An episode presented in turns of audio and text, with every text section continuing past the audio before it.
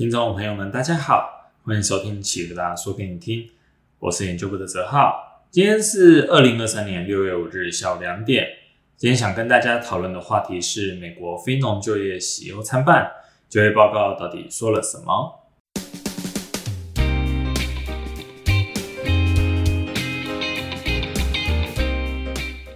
美国六月才刚开始，已经有许多重要的经济数据公布。从一日的 ISM 制造业 PMI 到隔天的非农就业报告，每个月初这些就业报告数据总是让我们研究人的工作非常的充实。本次的非农就业报告，五月份的新增非农三十三点九万人，远超过市场原本预期的十八万人。但是乐观的数据背后也有着隐忧，同时公布的失业率也创下了二零二二年四月以来的新高。从百分之三点四一口气上升到了百分之三点七，与之对应的是失业人口从五百六十五万人上升到六百零九万人，增加了四四万人的失业人口。这样一比较，就会发现光鲜亮丽的新增非农就业数据背后，其实有着不小的隐忧。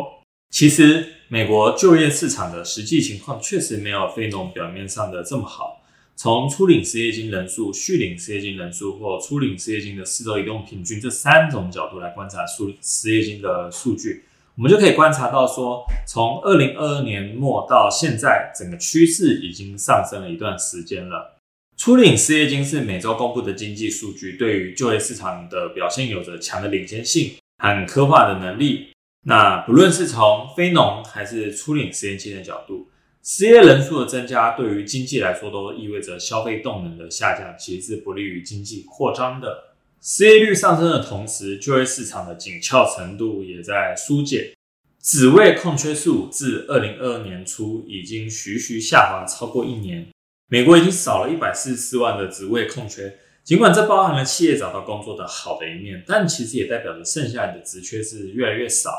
这不利于那些失业人口的求职道路。职位空缺的下降也让各行各业的加薪幅度趋缓，加价找人这个趋势似乎持续的在扭转中。不过要注意的是，薪资增速仍然为正且高于历史的水平，这对于通膨的前景仍然是不利的。同时，大量的非农就业人口也意味着企业的持续扩张。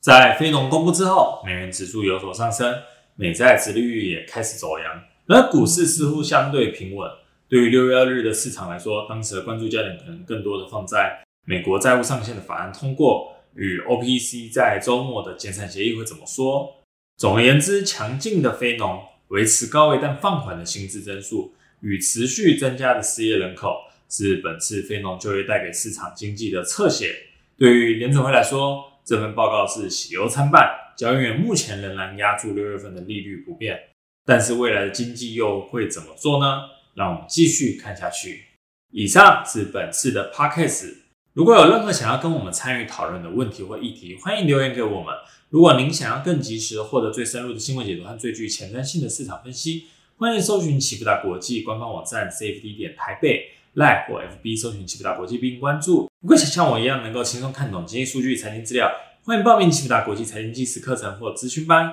这是推下最好机会。最后，启福大国际感谢您的收听，我是泽浩，我们下次再见。